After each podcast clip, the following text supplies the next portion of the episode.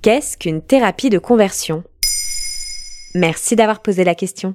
Une thérapie de conversion ou homothérapie vise à convertir des personnes homosexuelles à l'hétérosexualité ou tout au moins à encourager leur abstinence.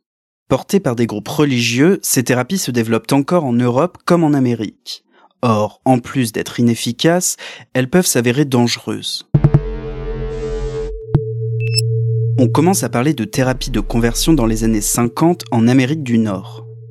Des sexologues entendent bien traiter l'homosexualité comme n'importe quelle maladie neurologique. C'est ainsi que des personnes homosexuelles subissent lobotomie et décharge électrique dans l'espoir de changer d'orientation sexuelle. Dans les années 70, l'homosexualité quitte enfin le champ de la psychiatrie et il faut même attendre 1992 pour que l'Organisation mondiale de la santé l'enlève de la liste des maladies mentales. Pour autant, ce n'est pas la fin des thérapies de conversion. Des mouvements religieux, notamment catholiques, considèrent que l'homosexualité est une déviance satanique et prennent le relais des thérapies de conversion.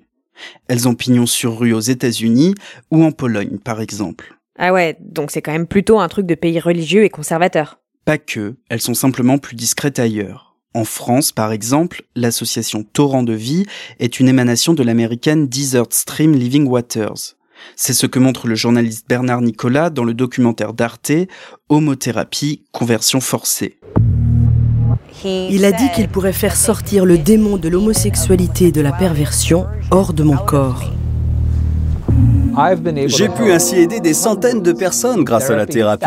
Des personnes qui ont des sentiments homosexuels non désirés. Et j'ai réalisé leur rêve hétérosexuel. Ça marche ces associations proposent des thérapies plus ou moins violentes.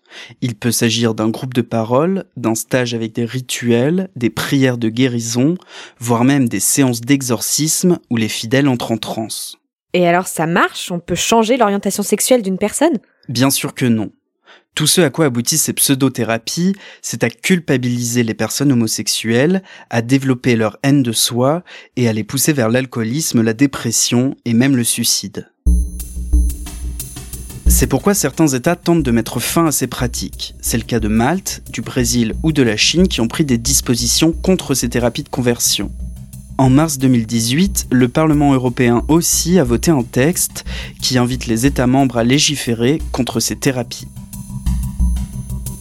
Voilà ce qu'est une thérapie de conversion. Maintenant, vous savez, en moins de 3 minutes, nous répondons à votre question. Que voulez-vous savoir? Posez vos questions en commentaire sur toutes les plateformes audio et sur le compte Twitter de Maintenant vous savez.